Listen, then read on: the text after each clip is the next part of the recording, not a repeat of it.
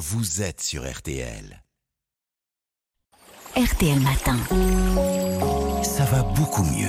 Avec vous, Aline Perraudin. Alors aujourd'hui, vous nous parlez de, de la sonothérapie. D'abord, il s'agit de quoi exactement? Mais il s'agit d'une méthode de relaxation ancienne, hein, mais qui revient sur le devant de la scène, ou plutôt dans les séances de méditation, de yoga ou de relaxation.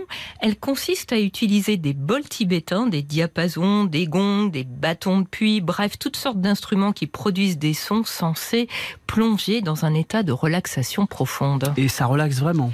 Eh bien oui, les bains sonores, comme disent les adeptes, hein, c'est-à-dire le fait d'écouter des sons issus d'instruments acoustiques, mais aussi des voix, ont réellement un effet apaisant. hein. Il y a eu des études qui ont montré que les instruments qui résonnent, comme les bols tibétains et les gongs, permettent vraiment de déstresser. Certaines personnes se détendent en prenant un bain moussant et bien d'autres préfèrent des bains sonores pour être plus zen. Le son est d'ailleurs utilisé hein, depuis des millénaires hein, comme un outil d'apaisement. La sonothérapie peut aider à se sentir mieux, favoriser l'apaisement et la relaxation.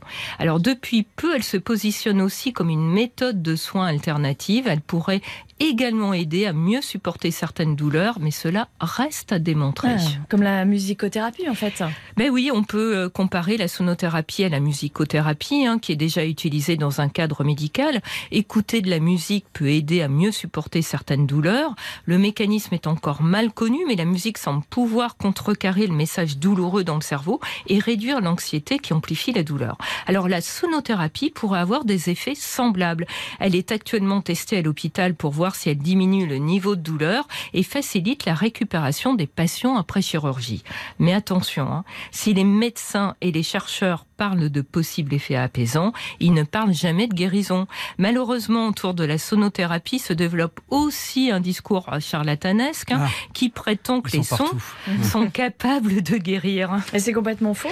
Bah oui, euh, certains praticiens hein, de, de sonothérapie ont un discours vraiment trompeur. Ils affirment par exemple que les fréquences sonores émises par les instruments rééquilibrent l'organisme et l'énergie du corps.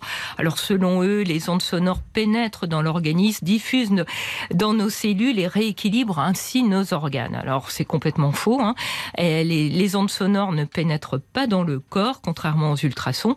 Aucune étude ne prouve que la sonothérapie aide à guérir du cancer ou d'autres pathologies, comme ouais. on peut lire ou le laisser sous-entendre sur Internet. Donc, il faut seulement attendre de la sonothérapie, de l'apaisement. Et c'est déjà beaucoup d'ailleurs. Bah oui, exactement. La sonothérapie est une technique de relaxation. Elle permet de lutter contre le stress. Elle peut aider aussi à mieux supporter le fardeau d'une maladie. C'est un outil d'apaisement que l'on Mm. soit bien portant ou malade. Elle peut procurer une détente profonde, mais en aucun cas elle peut guérir des maladies. Merci beaucoup, Aline. À lundi. À lundi. Réveillez-vous Avec Jérôme Florin sur RTL.